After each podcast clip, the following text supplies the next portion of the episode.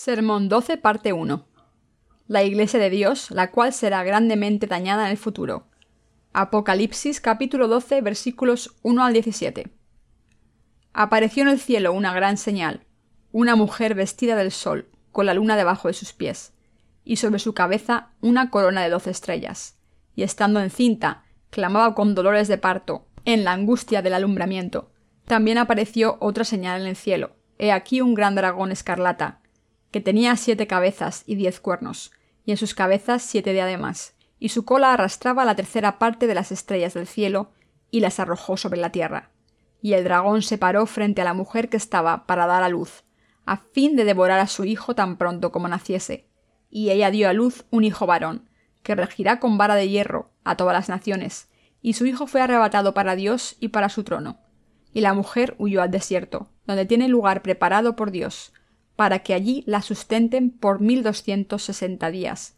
Después hubo una gran batalla en el cielo. Miguel y sus ángeles luchaban contra el dragón, y luchaban el dragón y sus ángeles. Pero no prevalecieron, ni se halló ya lugar para ellos en el cielo. Y fue lanzado fuera el gran dragón, la serpiente antigua, que se llama Diablo y Satanás, el cual engaña a su mundo entero. Fue arrojado a la tierra y sus ángeles fueron arrojados con él.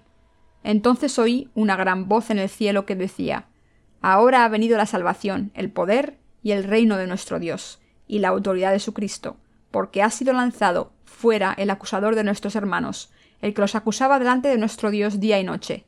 Y ellos le han vencido por medio de la sangre del Cordero y de la palabra del testimonio de ellos, y menospreciaron sus vidas hasta la muerte. Por lo cual alegraos, cielos, y los que moráis en ellos. Ay de los moradores de la tierra y el mar, porque el diablo ha descendido a vosotros con gran ira, sabiendo que tiene poco tiempo. Y cuando vio el dragón que había sido arrojado a la tierra, persiguió a la mujer que había dado a luz al hijo varón, y se le dieron a la mujer las dos alas de la gran águila, para que volase de delante de la serpiente al desierto, a su lugar, donde es sustentada por un tiempo, y tiempos y la mitad de un tiempo.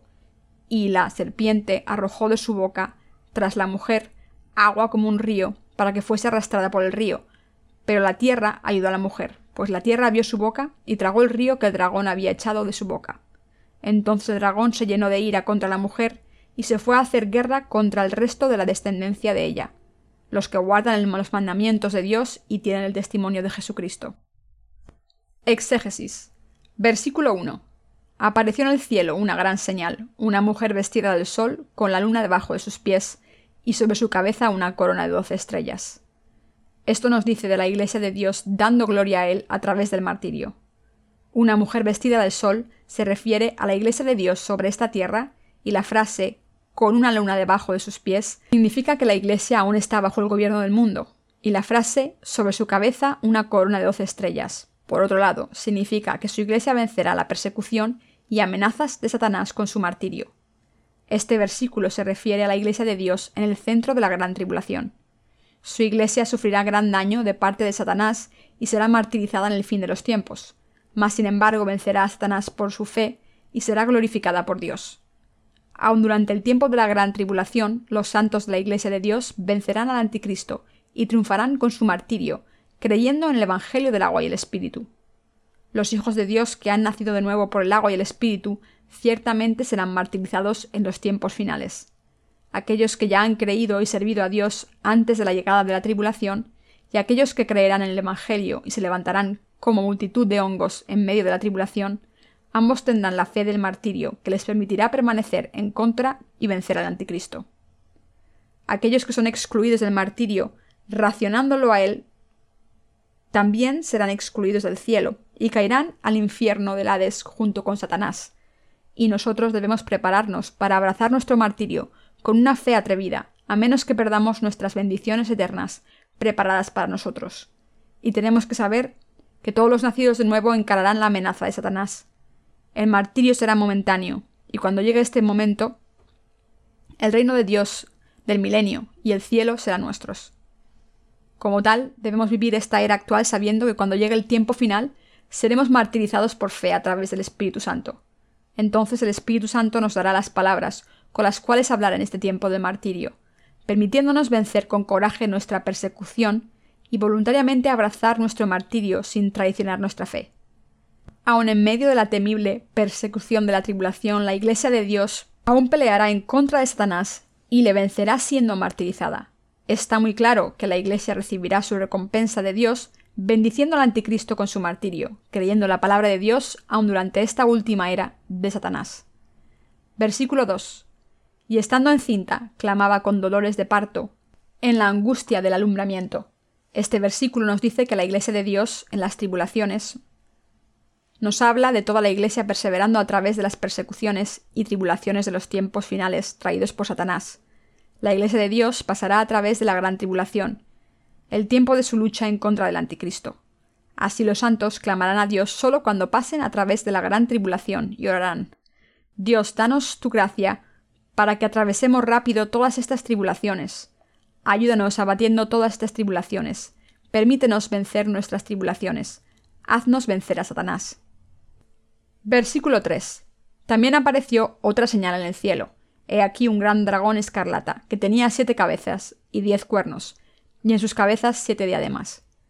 Cuando Satanás haga su aparición sobre esta tierra en el futuro, él actuará como si fuera Dios, y reunirá a todas las naciones del mundo, y las usará como sus instrumentos para cumplir sus propósitos. También ciertamente asesinará a los santos y reinará en el mundo como Dios y como un rey. La frase He aquí un gran dragón escarlata, que tenía siete cabezas y diez cuernos, y en sus cabezas siete diademas, muestra que Satanás, el que rompe la paz, moverá a siete reyes y a diez naciones como él quiera. Nos dice que Satanás, en su propia esencia, fundamentalmente está en contra de Dios. Versículo 4. Y su cola arrastraba la tercera parte de las estrellas del cielo, y las arrojó sobre la tierra. Y el dragón se paró frente a la mujer que estaba para dar a luz, a fin de devorar a su hijo tan pronto como naciese. Este versículo nos dice lo que hace Satanás. El dragón se volvió contra Dios en el cielo, y fue sacado de ahí.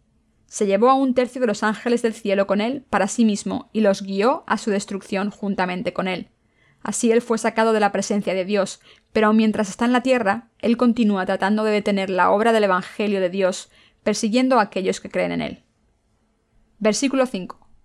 Y ella dio a luz a un varón, que regirá con vara de hierro a todas las naciones, y su hijo fue arrebatado para Dios y para su trono. Esto nos dice que la Iglesia de Dios debido a que es martirizada por creer en Jesucristo, será resucitada con Cristo y raptada en el reino de Dios. Versículo 6. Y la mujer huyó al desierto, donde tiene lugar preparado por Dios, para que allí la sustenten por mil doscientos sesenta días. Este versículo nos dice que Dios alimentará a su pueblo durante tres años y medio en este mundo. La Iglesia de Dios será alimentada y protegida por Dios durante mil doscientos sesenta días, antes de la llegada total de la tribulación, y cuando el tiempo llegue, peleará contra el anticristo y será martirizada. Versículos 7 y 8. Después hubo una gran batalla en el cielo. Miguel y sus ángeles luchaban contra el dragón, y luchaban el dragón y sus ángeles, pero no prevalecieron, ni se halló ya lugar para ellos en el cielo. Esto se refiere a Satanás expulsado totalmente del cielo. Antes de venir a este mundo, Satanás será arrojado totalmente del cielo. El diablo ya no tendrá la capacidad de permanecer en el cielo. Satanás, quien tiene potestad sobre el aire, se sienta en ambos el aire y la tierra y gobierna sobre ellos ahora. Así él será totalmente arrojado del cielo. Sobre esta tierra perseguirá a los santos aún más cuando llegue el tiempo final. Pero Satanás entonces será arrojado y totalmente destinado al abismo y al infierno preparado por Dios. Versículo 9 y fue lanzado fuera el gran dragón, la serpiente antigua, que se llama Diablo y Satanás, el cual engaña al mundo entero. Fue arrojado a la tierra, y sus ángeles fueron arrojados con él. En los tiempos finales, Satanás, mientras es arrojado del cielo y enviado a esta tierra, perseguirá y asesinará a los santos por última vez. Entonces muchos santos serán martirizados en sus manos. Versículo 10. Entonces oí una gran voz en el cielo, que decía, Ahora ha venido la salvación, el poder y el reino de nuestro Dios, y la autoridad de su Cristo, porque ha sido lanzado fuera el acusador de nuestros hermanos, el que los acusaba delante de nuestro Señor día y noche. Satanás ya no será encontrado en el reino del cielo. Cuando pasen los tiempos finales, él no tendrá la capacidad de permanecer más en el cielo. Es por ello que el Apocalipsis 21-27 nos dice que ni los hacedores de maldad ni los mentirosos se encuentran en el cielo.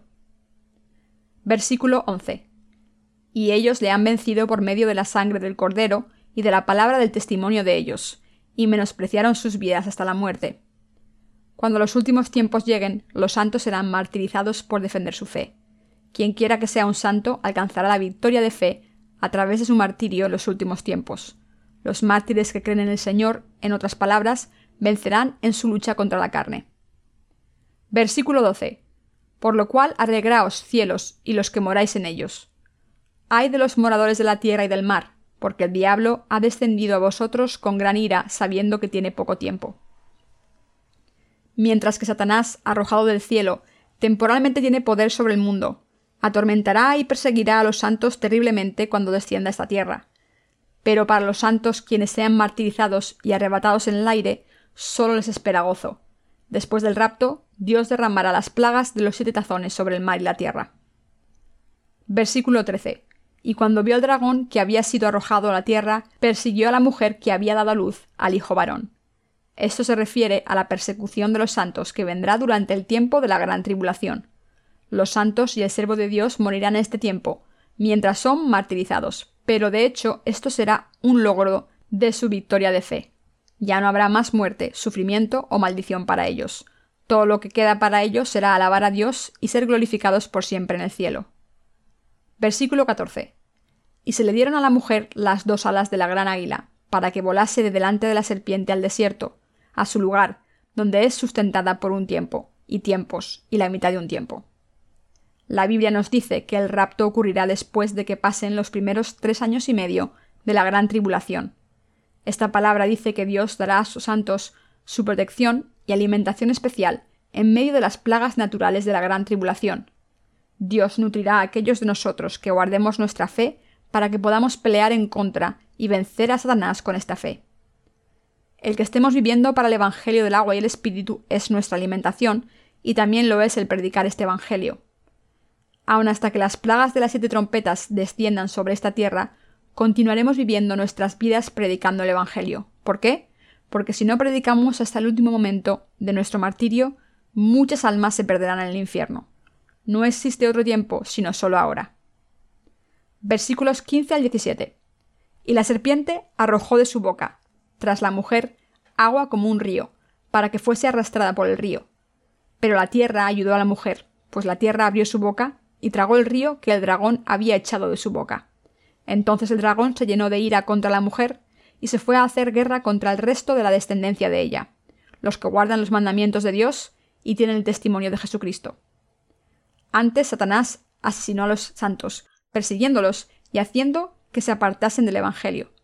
Pero en la actualidad, mientras que el Evangelio ha sido grandemente esparcido a través de varias formas, él trata de matar a los santos derramando pecado y ahogándolos en su flujo. Así Satanás ha tratado de traer la muerte de muchos santos derramando el río del pecado y haciendo que beban de sus aguas. Pero en vez de eso, aquellos que aún no han nacido de nuevo han bebido toda el agua de este río. Mientras que muchos santos han sobrevivido y no han sido asesinados con este esfuerzo, Satanás vendrá con otro método para eliminarlos totalmente, como se muestra en el capítulo 13.